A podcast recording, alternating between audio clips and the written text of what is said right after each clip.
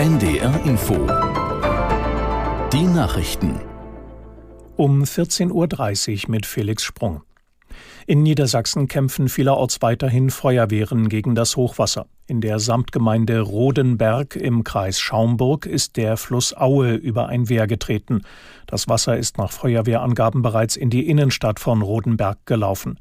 Die Feuerwehr hatte zuvor die Anwohner dazu aufgerufen, wenn möglich das erste Stockwerk ihrer Häuser aufzusuchen.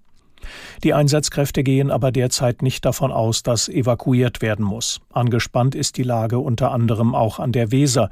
Der Fluss ist unter anderem in Bodenwerder über die Ufer getreten.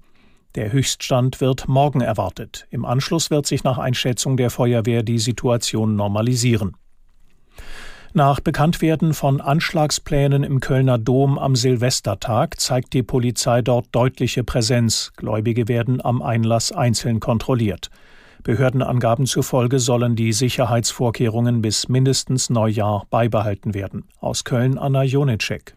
Vor allem Gläubige, die zur Christmette mit Kardinal Wölki um Mitternacht in den Dom möchten, sollten frühzeitig anreisen.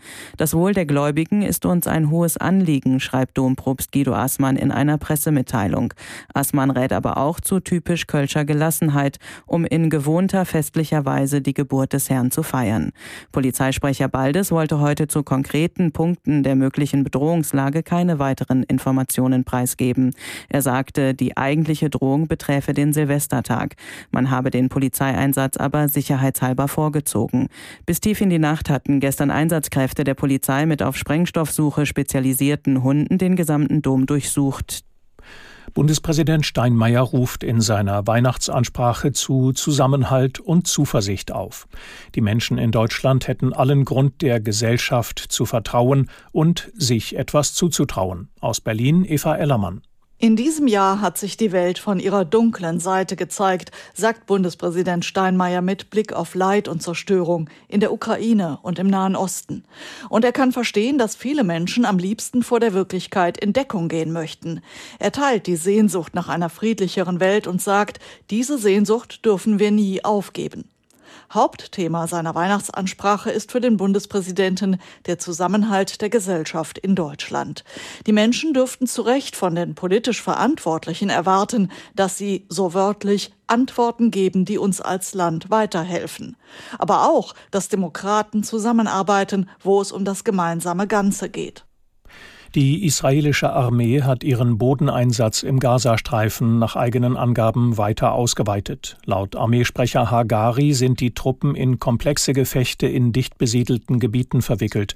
Sie würden dabei in weitere Hochburgen der islamistischen Hamas vordringen. Hagari zufolge haben die Bodentruppen bisher etwa 30.000 Sprengkörper zerstört oder beschlagnahmt.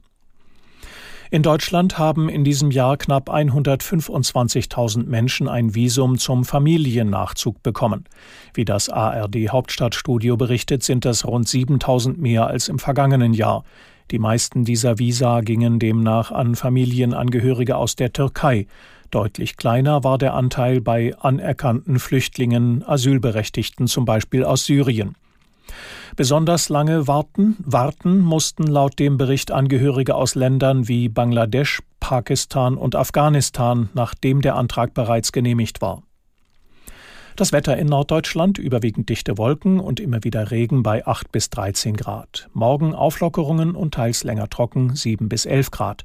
Am Dienstag unbeständiges Schauerwetter 6 bis 10 Grad. Am Mittwoch im Tagesverlauf Regen bei 4 bis 9 Grad. Das waren die Nachrichten. Es gibt Dimensionen, die kann ich mir gar nicht richtig vorstellen. Alle Benzin- und Dieselautos, die jemals auf dieser Welt unterwegs waren. Dazu alle Heizungen und alle anderen Maschinen, die je Öl verbrannt haben. Unvorstellbar, oder? Klar ist, die haben einen gigantischen CO2-Ausstoß auf dem Konto, aber, und jetzt kommt's, zumindest rechnerisch ist so gut wie nichts von diesem CO2 in der Atmosphäre geblieben, weil es komplett geschluckt wurde von unseren Meeren.